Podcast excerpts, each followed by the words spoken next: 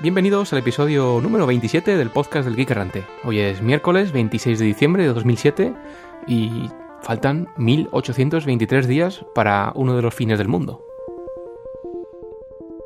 Y en un día como hoy, en 1898, Marie y Pierre Curie anunciaron el aislamiento del radio. En 1982, la revista Time asigna como hombre del año por primera vez a alguien no humano. ¿Y quién fue? El ordenador personal. Y en 2002, la científica raeliana Brigitte Boislier anunció que Clonaid había logrado el primero de cinco bebés clonados a través de la cesárea. Y en 1791 nace ni más ni menos que Charles Babbage, el creador de la computación moderna. Y finalmente, en 1937, nace John Horton Conway, matemático británico que, entre otras cosas, creó el juego de la vida, que la mayor parte de nosotros recordaremos como una de nuestras primeras implementaciones de sistemas evolutivos.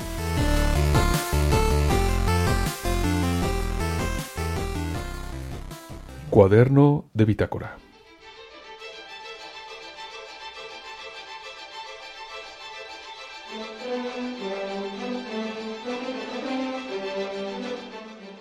La semana pasada quedamos en espera de conocer las intenciones de las naves caminoanas que se cernían sobre el Geek Olo Jorge y su proceso hijo brillaban por su ciencia, y el doctor seguía en la vaina generada por la forma fitomóvora de Future.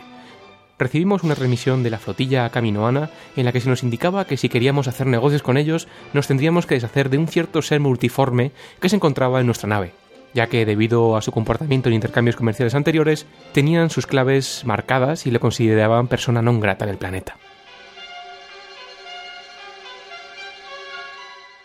Nos dieron exactamente 255 segundos para cumplir con esas órdenes, antes de abrir fuego, Future decidió que lo más prudente sería asistir en ese momento a un congreso de comercio fluídico del cual aparentemente se había olvidado hasta ese instante, tomando su nave y apartándose de la órbita a una velocidad aproximada de R400.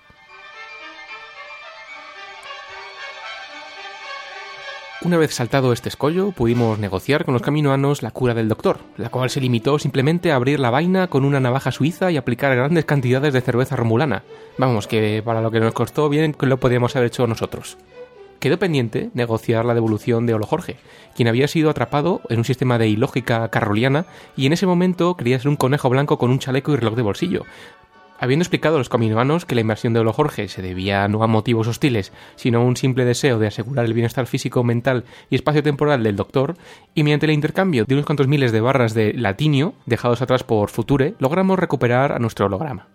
Desgraciadamente, los caminoanos se negaron a darnos la password del sistema carroliano, por lo que Olo Jorge sigue encerrado en un mundo virtual y seguirá hasta que logremos que Future devuelva un cierto aparato que inexplicablemente apareció en su nave después de su última visita a camino. Bueno, doctor, ¿cómo se encuentra después de su odisea? Eh, digamos que lo mejor que puedo describir es como un vaso de agua después de ser bebido. Pero tengo unas ganas inexplicables de grabar un podcast. Bueno, manténgase lejos de la ironía. Vamos a ello.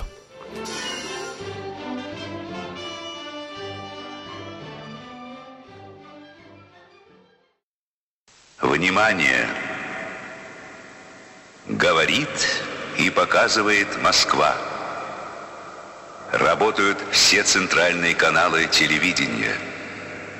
Смотрите и слушайте Москву.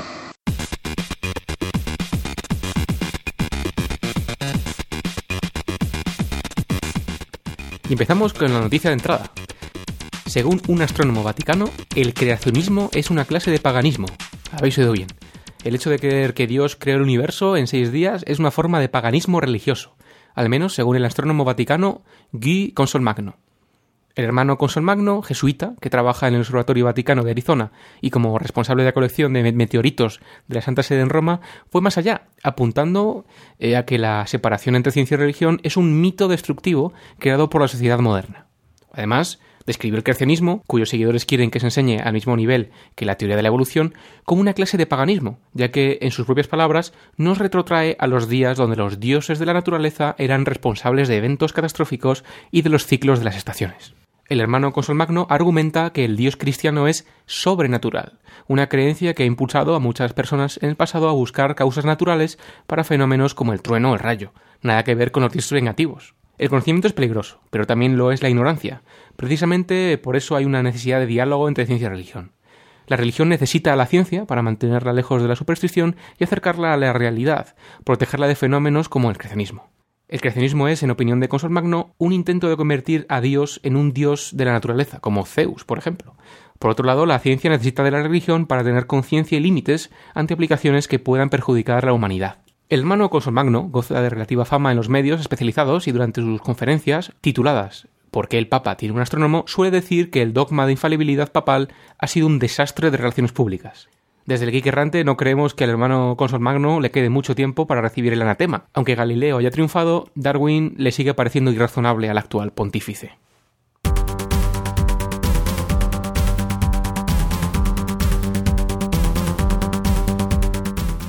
Nuevo diseño de transistor en 3D podría romper la barrera de los 10 GHz. El pasado 16 de diciembre se cumplieron 60 años de la invención del transistor como todos sabrán, John Bardeen, Walter Brattain y William Shockley crearon en Bell Labs en 1947 esta estructura de silicio por la que recibieron el premio Nobel en 1957, la cual ha cambiado la historia de la humanidad. Desde entonces, la evolución del transistor se puede resumir en dos características, más pequeño y más rápido. La invención del circuito integrado por Jack Kilby en 1958 permitió empacar cada vez más transistores en menos volumen y acelerar cada vez más las velocidades del reloj. Sin embargo, esta carrera desenfrenada recientemente se ha comenzado a encontrar con límites físicos. El aumento en la velocidad del reloj se ve limitado por la cantidad de calor generada y por el tamaño físico de los transistores dentro de los circuitos integrados. La limitante se debe en gran parte a que los transistores se crean en forma bidimensional, en un solo plano, lo cual limita el número de elementos que se pueden colocar en un área determinada. Es gracias a esto que actualmente los aumentos en el rendimiento de los microprocesadores no se dan mediante aumentos a la velocidad del reloj, sino agregando núcleos y manteniendo o incluso disminuyendo la misma. Bueno, pues parece haber una luz al final del camino porque la compañía japonesa Unisantis ha anunciado una colaboración con el Instituto de Microelectrónica de Singapur para desarrollar un nuevo tipo de transistor, conocido como el Surrounding Gate Transistor el cual estará distribuido en tres dimensiones y podría permitir el aumento de las velocidades de reloj no solo a los 10, sino a los 20 y posiblemente hasta los 50 GHz. Se espera que esta investigación tome inicialmente 24 meses, aunque probablemente pasarán muchos años antes de poder tener en el mercado chips con este tipo de velocidades. Con esto esperemos que la ley de Moore siga cumpliéndose. Fireware 3.0 vivito y coleando. Hace algunos episodios hablábamos del brillante futuro de USB 3.0. Esta nueva revisión del protocolo promete velocidades de hasta 4,8 gigabits por segundo, con nuevos conectores y señalización eléctrica. Pero los fabricantes de chips no se atreven a dar un pistoletazo de salida al hardware. Muchos analistas lo dejan para finales de 2008. Sea como fuere, USB 3.0 se perfilaba como un sustituto de Firewire, que no había recibido mejoras significativas desde 2003, año en que salieron los primeros dispositivos con Firewire 800. Pues bien, Kneel Before Firewire S3200. Este numerito no quiere decir otra cosa que su velocidad, 3,2 gigabits por segundo. Sí, ya sabemos que es más lento que USB 3.0, pero la gran ventaja de Firewire S3200 es que se usarán las mismas conexiones y protocolo de Firewall 800, y que además estará disponible en febrero. Y es que en esto de la electrónica de consumo, el primero en llegar es muchas veces el triunfador. Wii versus PS3, anyone? Perros robots zombie. Aibo regresa de entre los muertos. Muchos recordarán con mayor o menor agrado a Aibo, el perro robot introducido por Sony en el 2004 y descatalogado a comienzos de este mismo año. Pues bien, de acuerdo con la revista Stuff, es posible que Sony lo traiga de vuelta, mejorado, corregido y aumentado. Se rumora que el nuevo Aibo podría conectarse de forma inalámbrica con la PS3 y la PSP, que tendrá una cámara en la cabeza con un sensor de movimiento, reconocimiento facial y capacidad de envío de vídeo a través de Wi-Fi. Un nuevo modo de seguridad, vamos, todo excepto la capacidad de lamerse las pelotas y comerse las espinacas que el niño no quiere. Esperemos que sea cierto, ya que en nuestra opinión, Aibo es la mascota perfecta de todo geek. No come, no mea, no caga y no hay que sacarlo a pasear y además puede ser una gran compañía. Estándar europeo para televisión en dispositivos móviles. Hace un par de semanas, la Comisión Europea aprobó el estándar DVB-H para transmisiones de televisión orientadas a dispositivos móviles, aunque curiosamente algunos países como Reino Unido, Alemania y Holanda presentaron cierta oposición a la aprobación del estándar. El DVB-H es un estándar de la ETSI desde noviembre de 2004 y no es más que uno de los varios sistemas de transmisión de vídeo sobre IP. Lo que le diferencia del resto y le ha hecho ser el estándar es que su tasa binaria es relativamente pequeña y ofrece una calidad de recepción bastante aceptable los que actualmente seáis usuarios de vídeo en el móvil, que sepáis que estamos hablando de otra cosa. Las actuales transmisiones de televisión en el móvil usan una conexión de datos 3G para recibir la información. El sistema DVB-H implicará que el terminal móvil viene con un sintonizador digital integrado. DVB-H operará en el rango de los 5 a 8 MHz. En su diseño se ha contemplado el consumo inteligente de energía, dada la necesidad de conservar la batería de los dispositivos móviles. Según la capacidad de proceso del dispositivo, se puede obtener un ratio y unos frames determinados. Las pruebas realizadas actualmente sitúan la calidad en un stream de entre 250 a 300 kilobits por segundo a 12 frames por segundo. ¿Será popular el servicio? Pues dependerá del precio. Hay países como Finlandia, India, Corea, Japón, en que ya hay emisiones gratuitas. En caso de tenerse que suscribir, alguna encuesta que se ha hecho ha revelado que casi el 50% de usuarios actuales de telefonía móvil sería usuario potencial del servicio.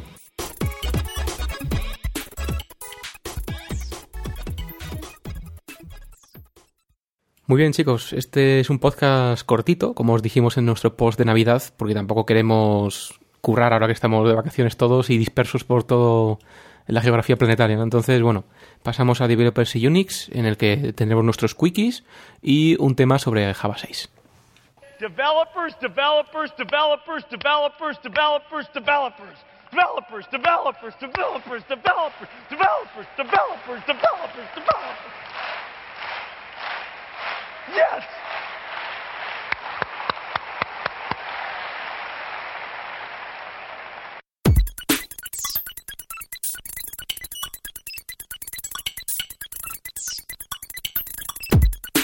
Ultraspark T2 liberado bajo GPL versión 3.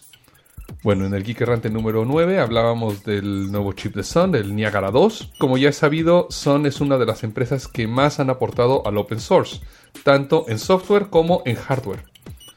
De hecho, todos los diseños de procesadores Spark han sido siempre open source desde sus inicios. Y ahora, siguiendo la tradición, Sun ha anunciado que el diseño de sus procesadores Niagara 2 es decir, el UltraSpark T2, son ahora open source. De hecho, podemos descargarlo, podemos estudiarlo y podríamos modificarlo. Y quien quiera de ustedes que tenga entre sus curiosidades una fábrica de chips y conocimientos de VHDL, podría crear su propia versión del UltraSpark T2. De hecho, bueno, ya sabemos que Fujitsu lo hace.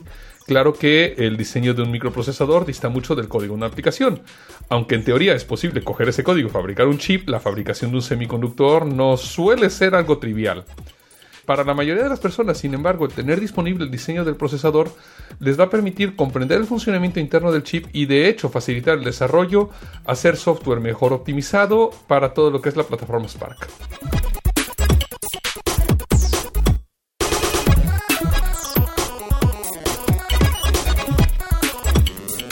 ML, XML para hacer punto. Aquellos geeks cuya afición sea el tejido, o como el detective de Pushing Daisies, estarán de fiesta debido a la estandarización de un nuevo dialecto del XML. El NIT XML es un nuevo dialecto que permite mostrar patrones tanto en forma gráfica como de instrucciones de texto, mostrar las instrucciones en cualquier idioma y validar que un patrón sea físicamente posible, convertir entre el sistema métrico y el inglés, cambiar las dimensiones de cualquier patrón a cualquier tamaño, recalcular un patrón para utilizar cualquier grosor de estambre, crear y editar patrones utilizando un editor gráfico, hacer una vista previa de un patrón, integrarse con el software de tejido y hacer una firma digital de los patrones. Gracias a esto, la comunidad de tejedores en Internet y los oyentes de podcasts como CastOn y Nickcast podrán intercambiar sus creaciones. Aparte de ello, el NitML podrá servir también como lengua franca de las máquinas industriales de tejido.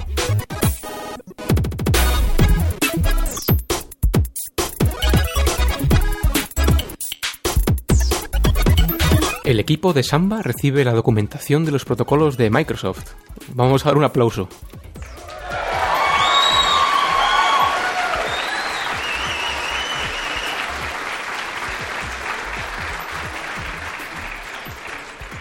Ya era hora, ¿no? El pasado 20 de diciembre, la Protocol Freedom Information Foundation, PFIF, organismo creado por el Software Freedom Law Center, firmó un acuerdo con Microsoft para recibir la documentación del protocolo necesaria para interoperar completamente con los servidores de grupo de trabajo de Microsoft. Esto es importante para poner este código a disposición de proyectos de software libre como Samba o SAN CIFS. Microsoft fue obligada por la Comisión Europea a poner esta información a disposición de sus competidores después de perder su apelación el pasado 17 de septiembre. Gracias a esto, el equipo de Samba podrá finalmente fundamentar su software en las especificaciones de protocolos en vez de tener que recurrir a la ingeniería inversa, lo cual deberá mejorar la interoperabilidad. La PFIF tendrá que pagar a Microsoft una única suma de 10 kilo euros. A cambio de ello, recibirá la documentación completa. Aunque dicha documentación deberá mantenerse en secreto, es decir, no podrá ser divulgada más que a miembros de la PIFF y al equipo de desarrollos de Samba, la licencia permitirá la publicación del código fuente de cualquier implementación de estos protocolos sin ninguna restricción y sin tener que pagar ninguna suma en concepto de derechos de autor, lo cual es compatible con las versiones 2 y 3 de la GPL.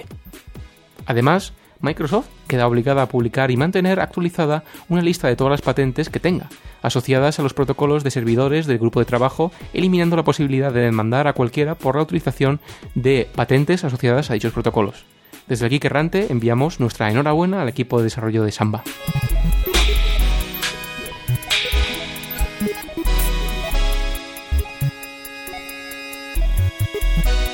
El proyecto Harmony de Apache en peligro. El proyecto Harmony fue concebido como una alternativa open source a Java antes de la aparición del OpenJDK o del ICE-T, todas ellas basadas en la liberación de Java 7 que Sun promovió hace un año. Este tipo de implementaciones completamente independientes y conocidas como Clean Room no son nada nuevo. Hay otras como Kava, GCJ o Café, que es de hecho open source, JRocket de BEA, las cuales han sido escritas a partir de la especificación inicial de la máquina virtual Java, la cual siempre ha sido accesible. Harmony es una alternativa open source promovida por la Apache Foundation a la implementación de Sun de Java Standard Edition 5.0 y a medida que desarrolladores y empresas van teniendo Java 7 en mente, su potencial de obsolescencia va siendo patente.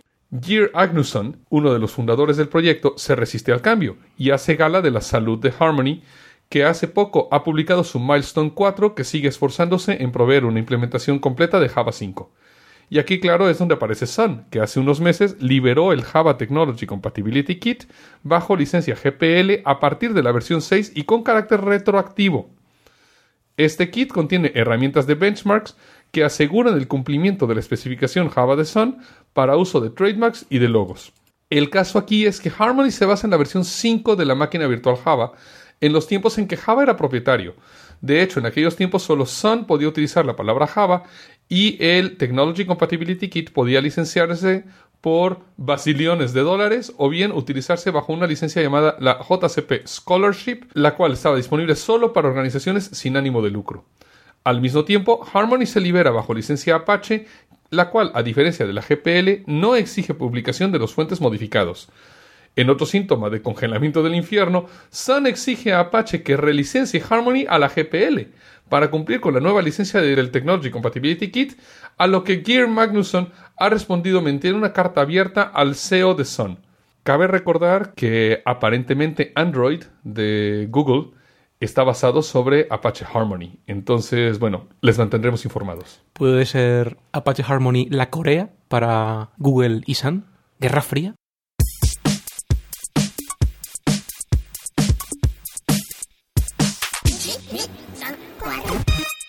Bueno, doctor, y vamos a pasar a uno de los temas grandes que están sonando esta semana. Ya que hemos hablado de Java no Quickies y de Java 6, no quiero dejar este podcast sin mencionar precisamente que por fin tenemos esta versión de Java en OS 10.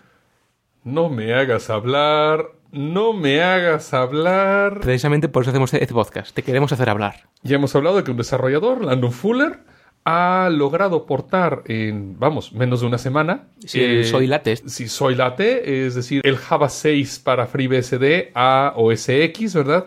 y que es una implementación además que la he llegado yo a utilizar. He estado utilizando NetBeans 6 incluso corriendo sobre Soy Latte y funciona realmente bien. A mí me da un poco de miedo eh, usarla porque me recuerda un montón a, a Linux.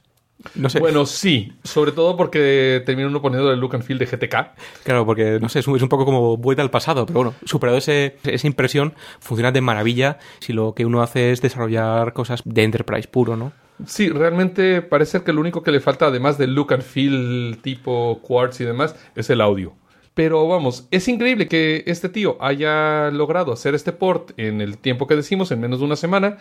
Y ahora, claro, Apple, tranquilamente y con una mano en los... Con parsimonia, digamos. Digamos que con toda la tranquilidad del mundo, saca ahora una Developer Preview para Java 6, la cual solo funciona en 64 bits en Intel. Es decir, no funciona por PC, no funciona en Intel 32 bits. Vamos, esto me parece verdaderamente un insulto a los desarrolladores de Java.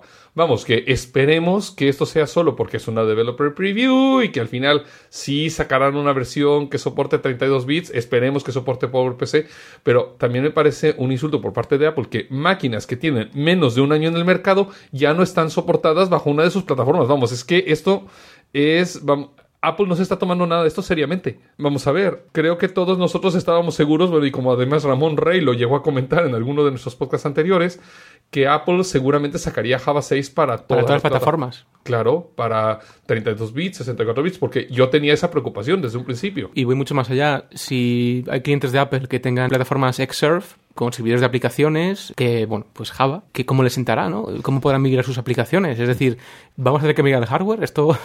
o utilizar Soy Latte. Sí. Eh, lo curioso es que además este hombre que ha creado Soy Latte fue empleado de Apple. Trabajaba en la parte de... De BSD, sí. sí. en la parte de BSD. Y bueno, ahora ya es independiente, ya no tiene nada que ver con eso, pero el tío además es un crack. Para todos los interesados en Soy Latte y en conocer más a este pedazo de nerd que es Landon Fuller, le recomendamos el podcast del 30 de noviembre de The Java Posey que os ponemos en las show notes. Ya que estamos hablando de este Java 6 de Landon Fuller, no quiero dejar de comentar algo, bueno, bastante interesante que he visto en el blog de Charles Nutter.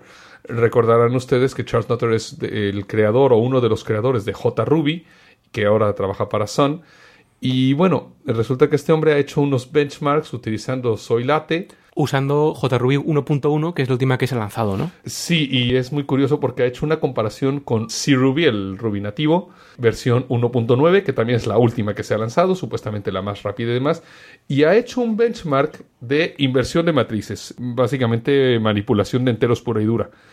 Y ha encontrado que JRuby sobre Soy Latte es 25% más rápido que Ruby en C 1.9.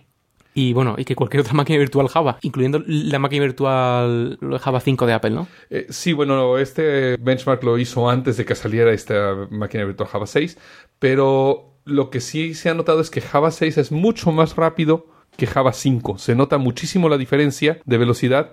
Y bueno, no solo eso, sino que ha demostrado que realmente le interesa hacer de JRuby la implementación más rápida que exista en el mundo, porque ha dicho que cualquier problema de performance que se detecte en JRuby se debe de considerar como un bug. Esto es muy interesante, ¿no? Porque anima a bastante gente cosas como esta para, si uno se pone con Ruby, en lugar de usar la implementación estándar, la de C, la 1.9, la que te bajas de Ruby o RG, pues usar JRuby, ¿no? Sí, y bueno, esto de JRuby, Python, Scala y todos estos lenguajes vuelve, traen una discusión bastante interesante porque antes uno de los problemas que había a la hora de cambiar de lenguaje era que un cambio de lenguaje implicaba no solamente cambiar el lenguaje, implicaba cambiar la plataforma completa.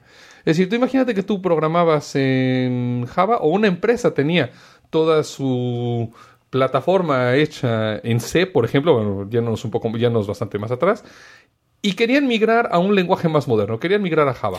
Podemos hablar de que tuviesen aplicaciones sobre Netscape o sobre, digamos, generadores 4GL orientados siempre a C y aplicaciones en C y que un cambio de plataforma era dramático totalmente. Claro, porque no era solo cambiar de lenguaje, era cambiar la plataforma completa de ejecución y los servidores completos. Incluso casi contratar otra plantilla de desarrolladores. Exactamente, pero ahora ya un cambio de lenguaje es algo mucho menos traumático teniendo la lengua franca esta de la máquina virtual Java, es decir, teniendo la, la plataforma Java como base el hecho de poder ahora elegir el lenguaje de acuerdo con el problema que estamos tratando de resolver, creo que va a tener un impacto bastante fuerte al desarrollo de software. Podemos estar pensando ahora ya en que realmente el ser un desarrollador políglota va a finalmente ser realmente una gran ventaja en el mercado porque ya no vas a depender de la plataforma que tú conoces. Es decir, tú programas todo sobre Java, solo que ahora puedes programar en el lenguaje que más se adapta al tipo de problema que estás tratando de resolver. Por fin, ¿no? Por fin. Por fin. Entonces esto, quieran que no, creo que va a ser algo bastante importante en los años venideros. Ya no va a ser tan importante la plataforma en la que estás programando, sino los lenguajes empiezan a ser realmente más Bueno, desde aquí proponemos un, un especial, un monográfico del Geek Errante sobre tendencias en el mundo de la programación a, pues, tres años vista, porque, bueno, la programación funcional sigue ahí viniendo muy fuerte. Seguimos teniendo estos lenguajes de máquina virtual, Sí, bueno, esto de la programación funcional es muy interesante, sobre todo con lo que hablábamos hace rato del multicore. Pues ahí queda. Especial programación del futuro dentro de muy poquito.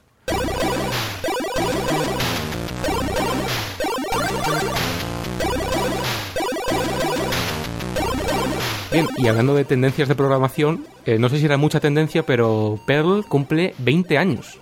En 1987 teníamos la primera versión de Perl 1.0, creada por ni más ni menos que Larry Wall, que fue programador de Unisys y que tomó de lenguajes existentes, pues especialmente C y Shell Script, un batiburrillo de, expresiones y de sintaxis para crear lo que es la navaja suiza de los lenguajes de programación, introducido principalmente para, en sus inicios, eh, simplificar nuestras tareas de parseo de, de scripts y generación de reportes, ¿no?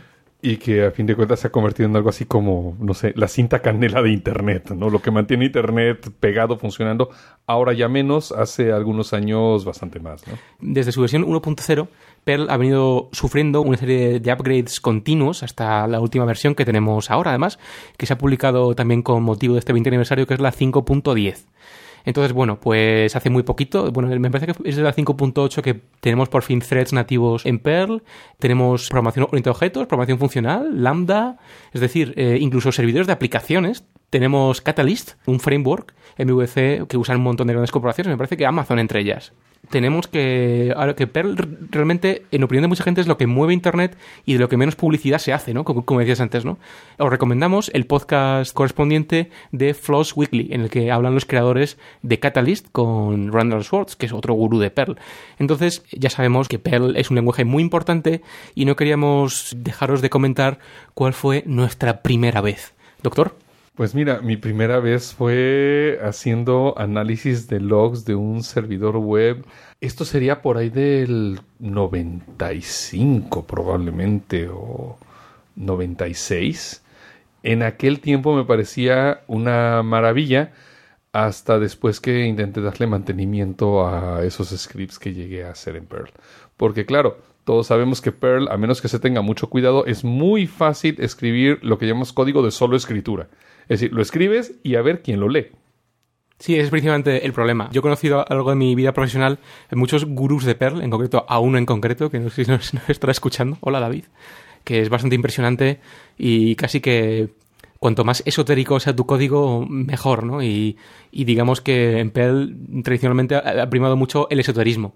Yo también, yo uso bastante Perl y lo sigo usando, y en concreto su orientación a objetos, que me parece infernal, no porque sea difícil, sino porque su sintaxis no me parece, digamos, lógica, ¿no? Como en Java, por ejemplo, que es muy gentle. Pero bueno, Perl, como decía antes, es la navaja suiza y me permite programar, por ejemplo, cosas para el EDAP en un pispás.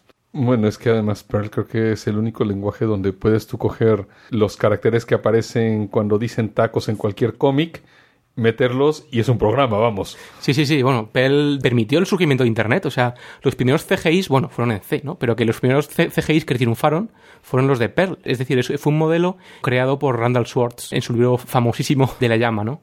No, sí, además yo recuerdo en mis épocas de director de tecnología de un portal en internet que ya no existe, que buena parte del código se hacía en Perl. De hecho, toda la parte que gestionaba los mapas de tráfico de la Ciudad de México era una mezcla bastante extraña entre Perl y Java y me tocó a mí desarrollarlo todo. A mí me tocó desarrollar todos los scripts de mantenimiento y creación de cuentas y de backups y de todo, de un servicio entero de correo con miles de usuarios, ¿no? Eso, bueno, eh, esa casi que fue mi primera vez con Perl, porque digamos que yo, yo empecé a lo, a lo grande, por decirlo. Haciendo todos los servidores, escribiendo todos los CGIs de, de un servidor de correo, ¿no?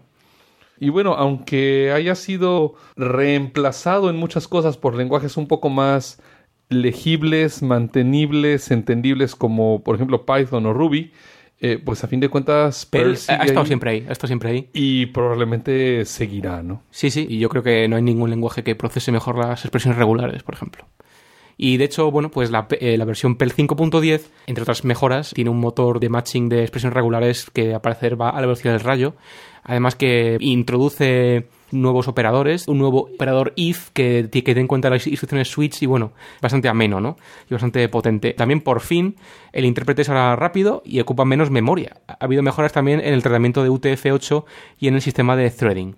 Otro cambio bastante interesante es que por fin la instalación de Perl es ahora reubicable. En mi opinión, por ejemplo, el, tema de UTF-8 era básico, ¿no? Y que aparte también, pues cosas como calcular la longitud de una cadena, por fin ya no va a haber que hacerlo a mano, ¿no? Sino desde una librería.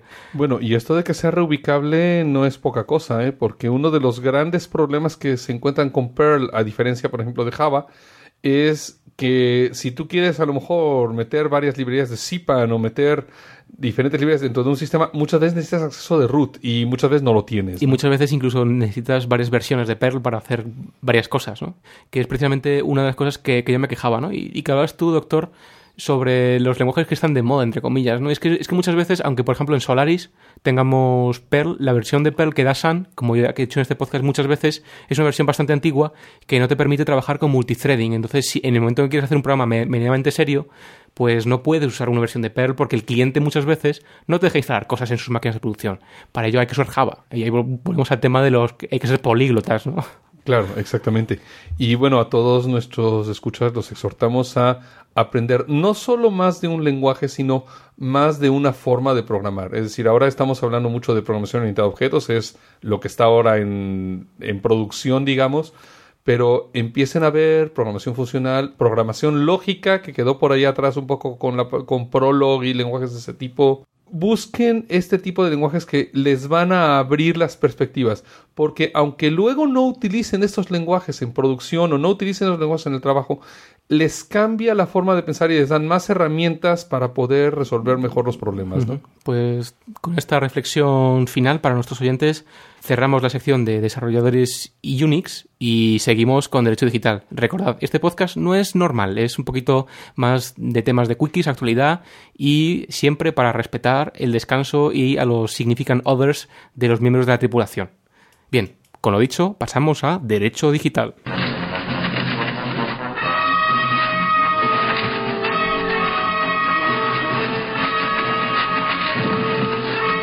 Recordamos a todos nuestros oyentes que ni somos abogados, ni tenemos inteligencias artificiales programadas como abogados, ni tampoco inteligencias naturales. Ni tampoco somos el juez Dredd, que, que tenía los tres en, en uno.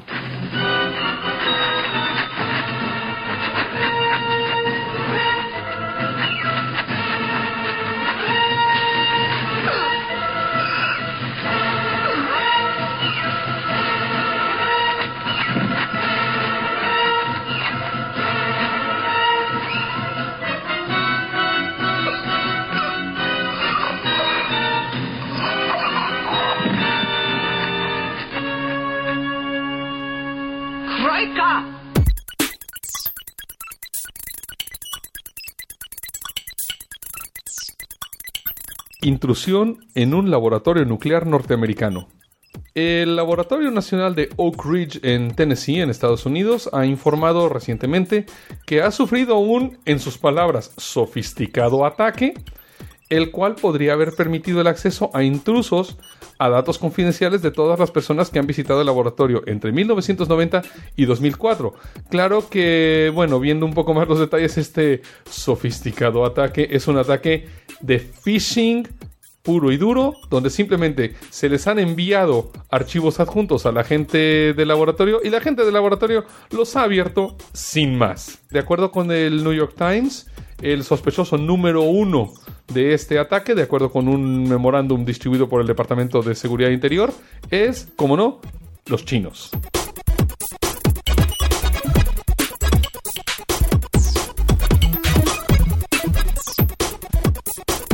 Quinto aniversario de Creative Commons.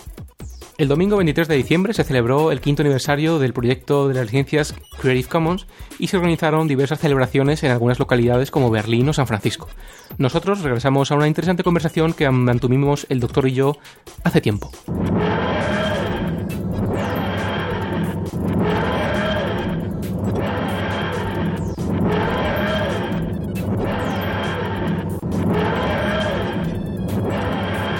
Bueno, eh, algo que creo que puede ser interesante para nuestras escuchas, que vayan un poco de qué va esto de Creative Commons. Vamos a ver, cuando yo publico una obra, yo antes de Creative Commons, antes de que existiera el Creative Commons, había dos formas de hacerlo. La primera era el copyright, donde me reservo yo todos los derechos. Es decir, si tú quieres hacer cualquier cosa con mi obra, sea copiarla, sea reproducirla, o sea hacer un mashup, o sea lo que sea, me tienes que pedir permiso.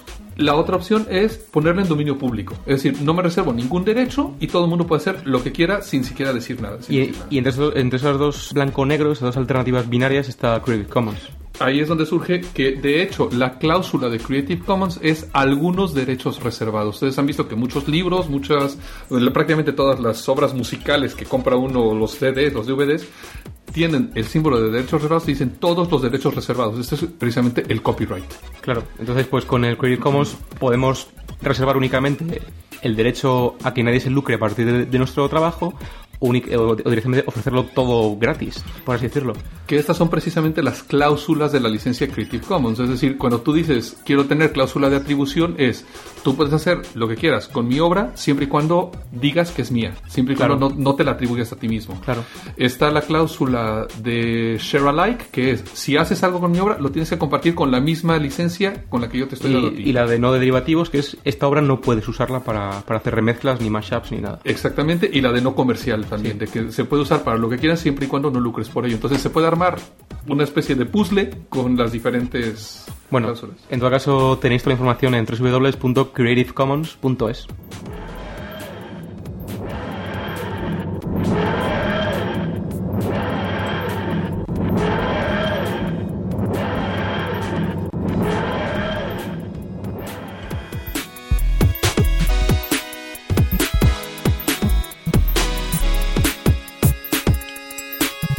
el 95% del email enviado durante el 2007 fue spam. Bueno, hace muchos años, hace tiempo, todos recordamos cuando el spam solamente consumía el 70% del email. Esto fue en el 2004. Y bueno, si nos vamos más atrás, en el 2001 era el 5%, claro. Pero bueno, esos eran los buenos tiempos. Barracuda Networks ha emitido un reporte. Han analizado más de mil millones de mensajes de correo electrónico diarios que han sido enviados a sus más de 50 mil clientes en todo el mundo. Y en este reporte han encontrado que del 90 al 95% de todo el email enviado en el 2007 fue spam. Esto aumentó de una estimación entre el 85 al 90 en el 2006. No solo eso, sino que además parece que el spam está bastante concentrado porque, de acuerdo con Barracuda Networks, la mitad de los usuarios, el 50%, recibieron 5 o menos correos de spam en su bandeja de entrada, casi el 65% recibieron menos de 10 mensajes y 13% fueron inundados con 50 o más mensajes al día. Otra de las cosas que ha visto Barracuda Networks es que los ataques de spam se están haciendo cada vez más sofisticados, como ya dijimos en un Geek Errante anterior. La mayor parte de los mails que se enviaron en el 2007 utilizaron técnicas de ofuscación de la identidad y además aumentaron su uso de ficheros PDF, formatos MP3 y demás. De hecho, de acuerdo con la encuesta de esta empresa, el 57% de las gentes ven que el spam es la peor forma de anuncios de tipo basura y esto es cerca del doble del 31% que citaron que lo peor era el correo postal, el correo no deseado postal. Y solamente 12% dijeron que el telemarketing es lo peor. Lo cual, bueno, nos da lugar a pensar que qué va a pasar en Internet. Claro, todo el mundo dice que tenemos un serio problema de ancho de banda, que el ancho de banda se va a acabar y demás.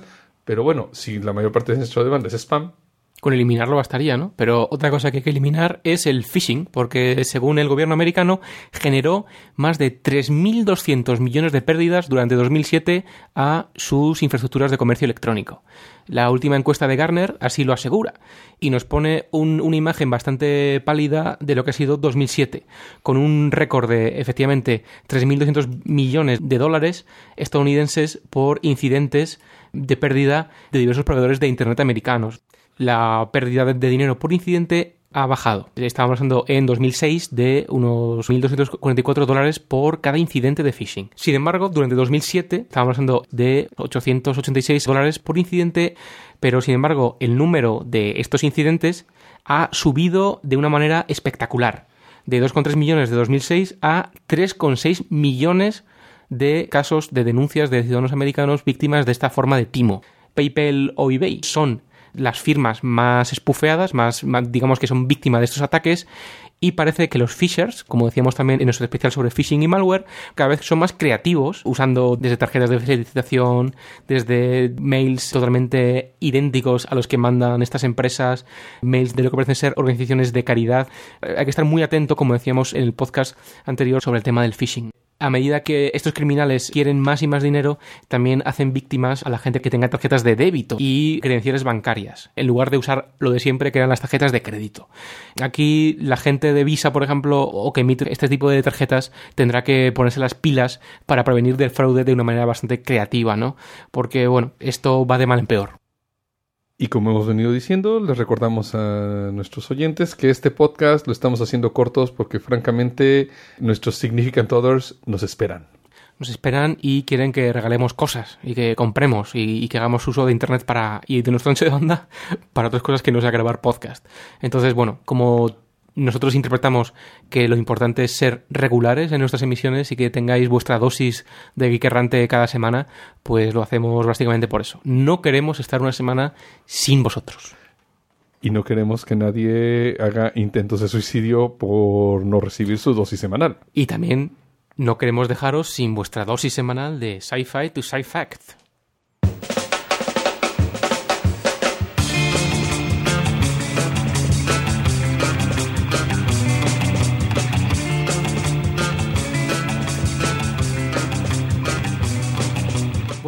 Estamos a finales de año. Seguramente, bueno, pues mucha gente está pensando ya en fines de, año bestiales, en celebraciones, estarán viendo los regalos de Santa Claus, están preparando reyes. Pero bueno, 2008. Entre otras cosas, va a ser el año del espacio, algo así, ¿no? Pero también va a ser el año del turismo espacial. Pues sí, porque Virgin Galactic, la empresa de Richard Branson, está trabajando en desarrollos de Burt Rutan y está trabajando en dos naves llamadas White Knight 2 y Spaceship 2. Ahora, Bert Rutan no dice nada acerca de si sí o si no, sin embargo, hay un reporte que dice que el Spaceship 2 está completado al 50% y el White Knight 2 al 60%, lo cual querría decir probablemente que estén listos para el 2008. Bueno, ya, sabemos que en el pasado había empresas privadas que ponían satélites en órbita, ¿no? Y, que podían, digamos, ofrecer servicios privados eh, alternativos a lo que era la Agencia Espacial Europea o la NASA. Sí, bueno, de hecho, pero además son costosísimos, ¿no? Se habla de que Virgin Galactic está pensando utilizar el White Knight 2 o tal vez su sucesor, el White Knight 3, para subir satélites a órbita por un costo de 3 millones de dólares, que es menos de la mitad de lo que en este momento cuesta subir un satélite. Bueno, y temas de turismo, imagino que también habrá que explotar estos vuelos y, justificar sus costes y sacar revenue de, gente que quiera ir al espacio. Porque claro, esperemos que al bajar de, de, costo los vuelos orbitales, también bajará el costo de un billete para poder pasarte unas eh, días de vacaciones en órbita, ¿no? Hombre, no sé si en estaciones espaciales o en hoteles espaciales, como el construido por una cadena catalana del que hablamos ya hace tiempo, sino también algo más interesante son los vuelos suborbitales de cara a cortar dramáticamente la distancia entre un vuelo, mejor Madrid-Nueva York, ¿no? o a probar el sexo en gravedad cero. Sí, bueno, no sé si es el club de las 10.000 millas o será el club de los de la estratosfera, algo así, o el club de los cinturones de Van Allen. Y bueno, creo que detecto ya a dónde ha saltado la nave de Future. Más vale que vayamos porque tenemos que sacar a lo Jorge del mundo virtual donde lo han metido los caminoanos. Bueno, y por si no nos escuchamos antes, feliz, Feliz 718. 718.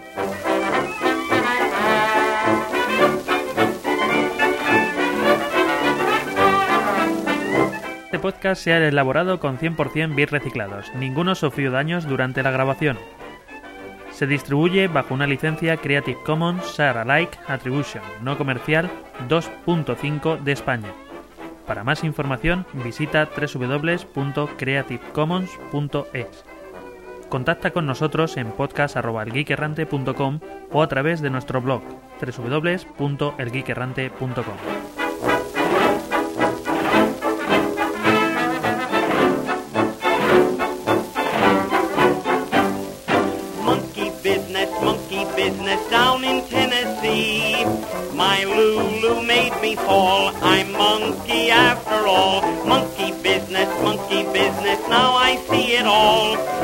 rolled her eyes, it was no surprise how she could tantalize.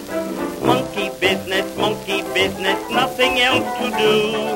Just sit and pollywoo like monkeys in the zoo. This baby sure did know her stuff. I said, I'm through. You play too rough. There's nothing to this.